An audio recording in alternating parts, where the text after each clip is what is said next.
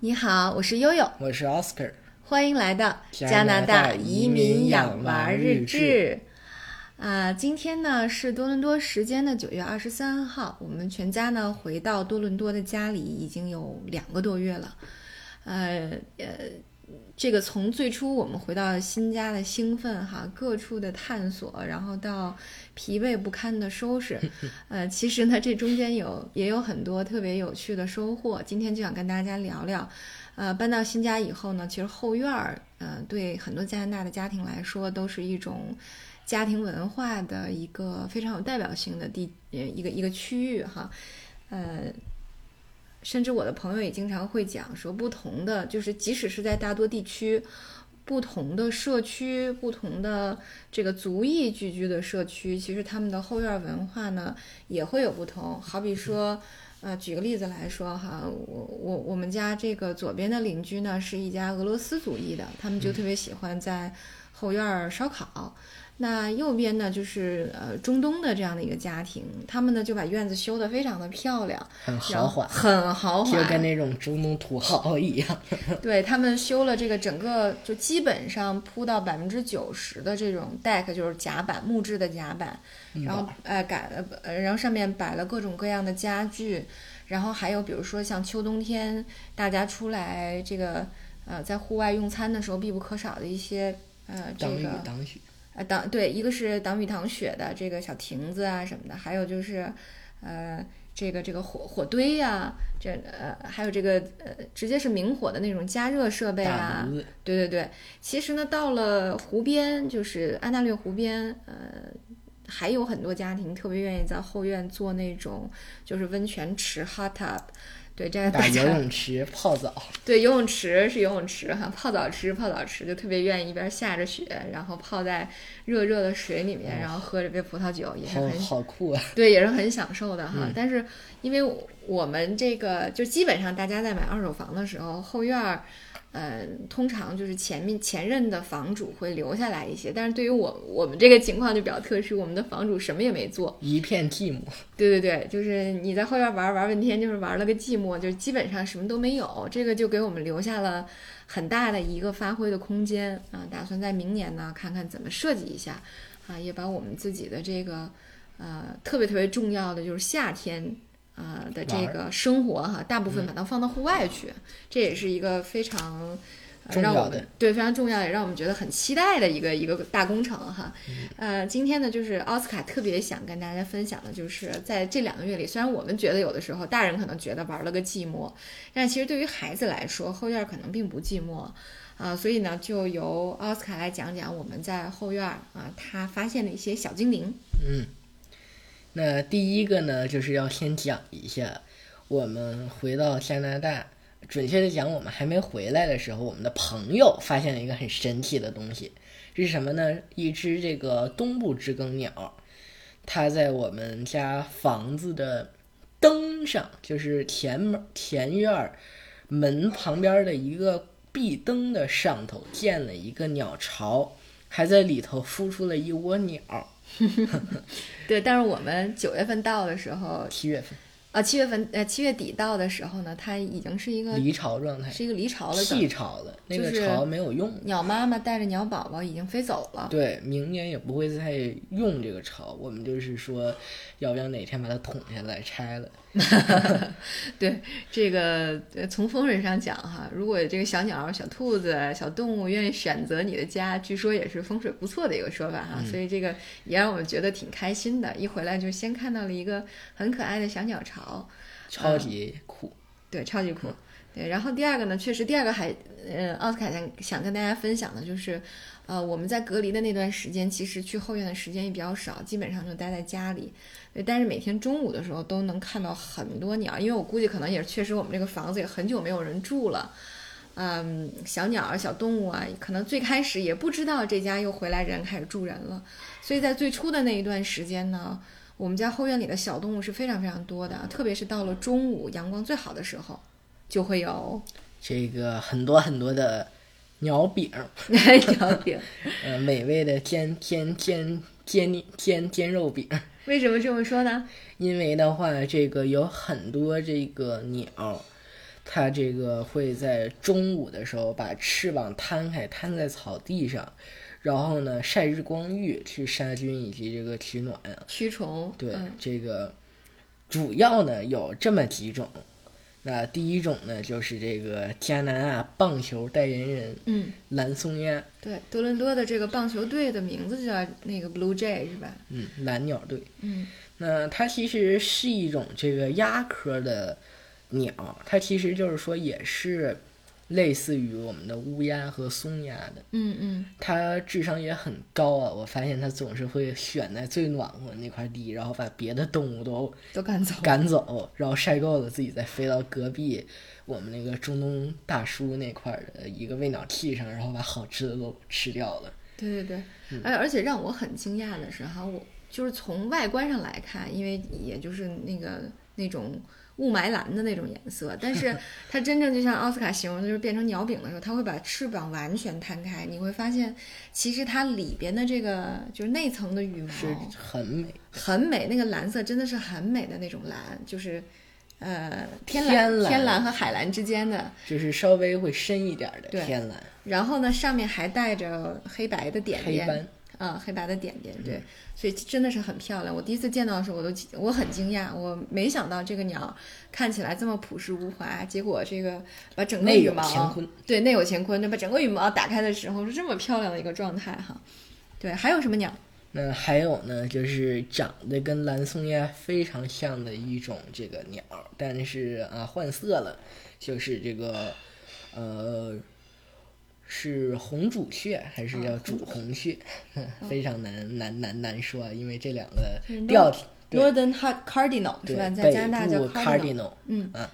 那它的话，为什么我说跟蓝松鸦比较像呢？是因为它的这个都有一个类似于尖头，它的头后头都有一撮呆毛。嗯嗯，然后的话，它其实比蓝松鸦小很多，然后也弱很多。对，就如果大家想象不出来它的样子，实际上那个愤怒的小鸟里头的主角，这个小红，呃对其实对对就是参考它做的。对大家能想到就那个三角形的脑袋，嗯然后肥肥的肚子，对，然后其实，呃，还有一点就是，真的这个 cardinal 叫声是特别好听的，呃，这个我就不学了。 对，然后我羽学毛不的出颜来色又是火红火红的，火所以红色，特别的漂亮，寓意就很好。有对的时候，是的，是的，嗯，还有什么鸟？那还有这个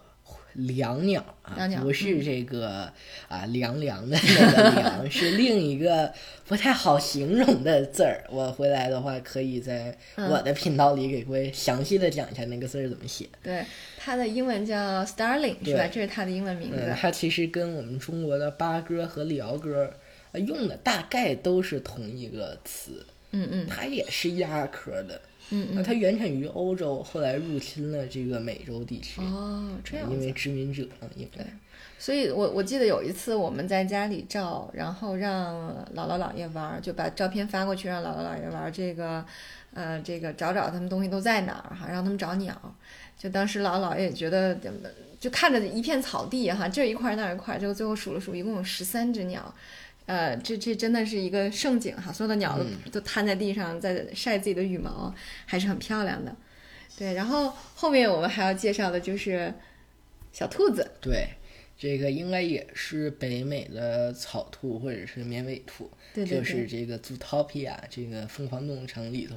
迪警官的原啊型。朱迪警官的原型，嗯，那这个兔子啊它其实是对我们家来说非常有利的一种动物，因为它会吃蒲公英。啊每次一下雨之后，大家都知道，因为在北美这边蒲公英并不是一个很好的东西，也不会算是杂草了，对，嗯，也不会去入茶或者入药，所以呢，很多人都想挖掉，可是挖掉太丑了。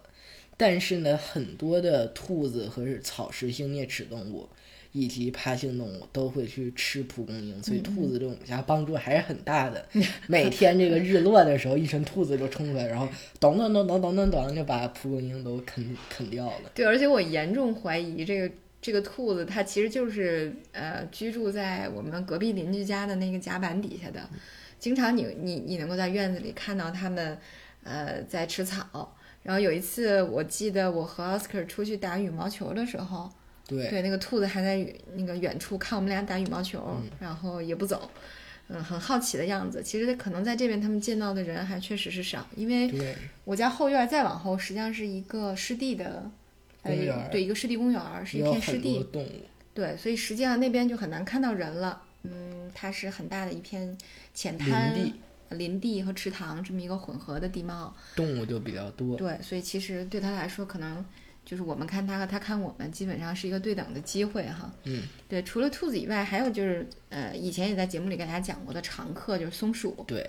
那我们这里头的松鼠呢，其实是一种叫这个北美灰松鼠的松鼠，嗯，哎，那为什么我经常看到是黑色的呀？因为这个灰松鼠啊，有的时候也会是颜有偏颜色偏黑的个体。哦，OK，那这个灰松鼠啊，跟这个椋鸟不一样。椋鸟是欧洲入侵了美洲，它是美洲入直接入侵了 欧洲，嗯，把这个我们这个英国国宝红松鼠折磨到了濒危。哦，这样子，嗯，所以这个我们原来在英国看到一只可怜的红松鼠被后头一堆灰的追，其实是这么回事。哦，它的这个力气更大，吃的更多，把对这个红松鼠的栖栖息地都挤压没了。对。昨天不是进入到了加拿大的秋天嘛，就是相当于中秋节以后就算是秋天了，呃，然后这个，嗯、你你会发现这个松鼠的活动一下子就活跃了起来，它看来它已经要收果了，对，开始收果子，然后开始为冬过冬做准备了。嗯那因为我们家后院，呃，在这个院外，呃，有刚才说的很多嗯这个就湿地公园有很多树，就基本上很多树果枝子伸到我们家院里来，其中有一棵是山楂山楂树，对，一个野山楂树。超级甜，对对对，然后这个松鼠比较喜欢，所以最近你会看到它们忙碌的身影，经嗯常在搬山楂呀、搬各种果子哈。呃，但实际上就我我记得去年我们在呃万锦住的时候，当时还挺头疼的，嗯好不容易浇水除虫，忙了一弄出来春天樱的桃哦樱桃树，全被松鼠啃掉了。好不容易红了，一夜之间就被松鼠全部收割光，哎呀，当时现真是在气死了。啊现在不用担心了，它也有自己的口粮了。对对对，呃，好吧，这是这是松鼠哈，再往后介绍介绍什么呢？这个一种两栖动物，啊 这个可能会让很多同学感到好恐 怖，就是这个美洲蟾蜍。啊，美洲准蟾确蜍，啊讲应该翻译成美国蟾蜍，因为 American 就是应该翻译成美国嘛。美国蟾蜍哈，其实它是在嗯、美但国美国的话，它只分布在东东部东哈，部其实。这个美国有很多种无尾目，就是青蛙、癞蛤蟆。嗯嗯呃，美国蟾蜍是其中一种，还有这个美洲牛蛙，就是嗯牛牛蛙锅，以及还有 这个美国绿树蛙，也是一种这个小型两栖类。那其实这个蟾蜍啊，我们为什么能发现它，是一因为一件很尴尬的事儿，就是我们倒时差的时候，每天晚上都能听到一种特殊的动物的叫声，声音有点类似于低沉的牛鸣，就是牛对和那种有蹄类动物的。是我生我我在刚搬进来的第一天、第二天，有的时候晚上开窗或者开门，我总是在跟跟跟我先生说，我说，哎，为什么我们外面是不是有小年轻在拿那个就是公放的收音机在放类似 disco 那样的，就是咣，就是特别有特别有节奏感的咣咣嗯咣咣咣咣，对。结果后来发现不是，是是因为蟾蜍蟾蜍太多 了。这 个，另外再跟各位说一下，这个就是说蟾蜍，把蟾蜍放在手上会不会得油？因为这是我们科学课的一个呃考试啊，真的，嗯，啊、其实的你话，你们科学课指的是对加拿大这边的对科学课对是吗？就是说蟾蜍放到手上到底会不会有油？啊，对对有对油对对，理公论主亲它会不会被对中毒？呃，理论上讲，这个如果单纯的摸它，嗯，是没有事儿的，因为我们有很多种蟾蜍都被当做了宠物饲养嘛，在美国、加拿大以及中国，嗯，啊，但是呢，如果它分分泌出了蟾酥或者说毒液，那是剧毒的东西啊。那那种剧毒的东西，就连在中药里头都没法用太多的，用太多会中毒。所以呢，这个就千万不能摸完蟾蜍之后再舔嘴。呃啊，单纯的摸它，不让它分泌毒液，理论上讲是安全的。所以摸摸应该还 OK，kiss 就不一定行了。 kiss 不一定行，不光是可能会沾蟾酥，还有可能呢会沾这个两栖爬行类动物最恐怖的一种对还有细菌，嗯，就更有是 可能的是它不太会变成王子，是吧？它可能会德沙门氏 菌。那在这里，奥斯卡再要再跟各位说一下，如果你们家里有这个巴西龟以嗯及这个小蜥蜴、小蛇，就都是宠物，都不要亲，嗯因为它们都是这个沙门氏菌的宿主。哦，这个摸完水龟、陆龟，包括这个蜥蜴和蛇，一定要洗手，嗯嗯或者说戴手套摸，嗯，要不然就会造成这个可能会得什么事情，严重的甚至会两两两，有好吧可能会。好，我们现在已经介绍了差不多五五种或者五类的动物了哈，最后我们来一个劲爆的啊，压轴的，对压轴的，这个这个是奥斯卡，因为是奥斯卡和爸爸见到的，有那个悠悠没有见到哈。来不及拿手机，没有拍下来。对我去拿手机了，然后就结果最后错过了这很重要的一幕。来，奥斯卡给讲它一下。就是被誉为这个加拿大国宝级爬行动物之一的树袋蛇。呃，蛇，那树袋蛇跟树袋熊没有任何关 系，对我我第一个问题就是啊，它跟它是树袋熊的亲戚吗？因为我没有看到它，我说是不是树袋熊的亲戚？呃，它又有袋子吗？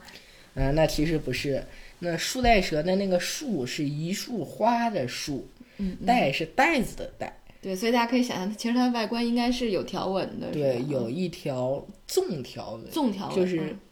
就是一条白线儿，从呃头头到尾的这样的一从脖个，颈处有的哦时候哦，OK，到尾。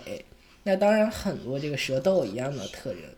那树袋蛇也不是一类蛇，最主要的呢是这个普通树袋蛇，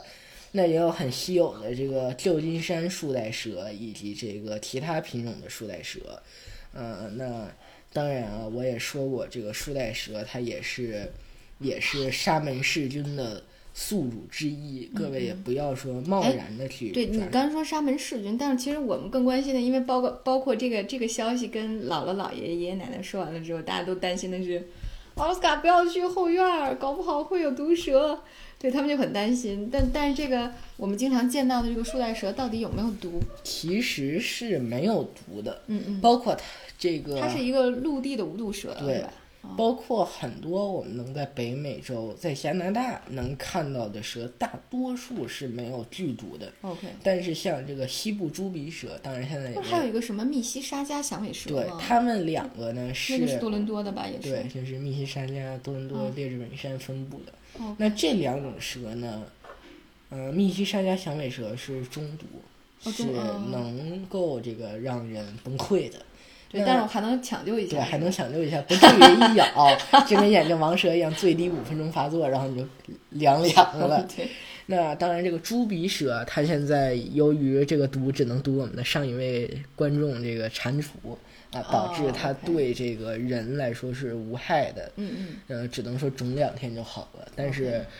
它现在在中国能够饲养。如果各位是过敏体质，就不要去养它，哦，OK 它这个毒可我能我觉得也会过没有什么去养蛇的，因为我我记得当时特别逗，说是有有蛇出现了以后呢，呃，我说哎你那个我我去拿手机来照啊，但是同时我就跟奥斯卡讲，我说奥斯卡你好好对待它，呃，一定如果别的人威胁它，你要救它，万一它将来变成仙女儿来找你报恩呢，是吧？你就不愁找媳妇儿了。呃，理论上讲是行不通的，因为我们这个白素贞啊，就是嗯小白，她是白化的华鼠蛇，它暂时与这个啊这个树袋蛇关系还不大，而且这个很多非这个野生的树袋蛇，很多非人工饲养的树袋蛇也不是白色 的，那当然有可能会变成小黑、小小棕、黑小小小黄或者各种各种颜 色，但是白色的蛇在野生情况下确实不多见。 OK，好吧，这个是大概我们见到，还有一些传说当中，但是没有见到，比如说 coyote 是吧？嗯，还有 Wolverine 狼獾、对，狼獾和这个可尤提中文叫什么？郊狼，它跟啊狼没，有、小呃叫什么小土狼，嗯小土狼，对对对，小土狼，可尤提。对，据说呢，是因为这两年疫情的情况，大家出门的少了，呃，所以大型很多的掠食性动物掠食会动更对多，。可能有的时候会在社区里见到哈，像我们以前居住的万锦的那个社区 Bercy 嗯社区，最近又有土狼，又有一个土狼妈妈带着小狼，呃，在这个 Bercy 社区定居了啊，所以大家都挺恐惶恐的，晚上可能自己孩子出去玩儿害嗯怕就要多这个留心一被点儿。 叼走。对对对，然后我们邻居也吓唬我们说对这附说近这也个有 coyote，对对，因为确实后面的这个公园儿，虽呃，草说木很小，丰美啊，但很是茂胶盛。胶囊适应了城市生活，哦，这样子。所以它其实，在城镇中，就算啊、没有那么大的林子，其实也有点林子，有点无打扰的地方，它就能活了。对，它捡垃圾，吃那些，嗯，可能说鹅呀，或者是别的鸟，它也能活。 OK，好的，这个呢，我就是我们在后院里的哈，当然有的时候从天空飞过的什么大鹅呀，还有一些拦路苍啊拦路苍鹭啊，还有说这个水里的锦龟、鳄龟，原来呃没小看鸭着子啊什么之类的，我们就呃这个放到以后的对节目这里个面什再给么大家啊，请加拿大湖这对哎个什么湖中生物之类对嗯的。邀请奥斯卡再给大家介绍哈。那那呃奥斯卡，那今天我们的节目就到这先里，到这，嗯好吧？感谢各位的收听，我是悠悠。我是奥斯卡。那我们这个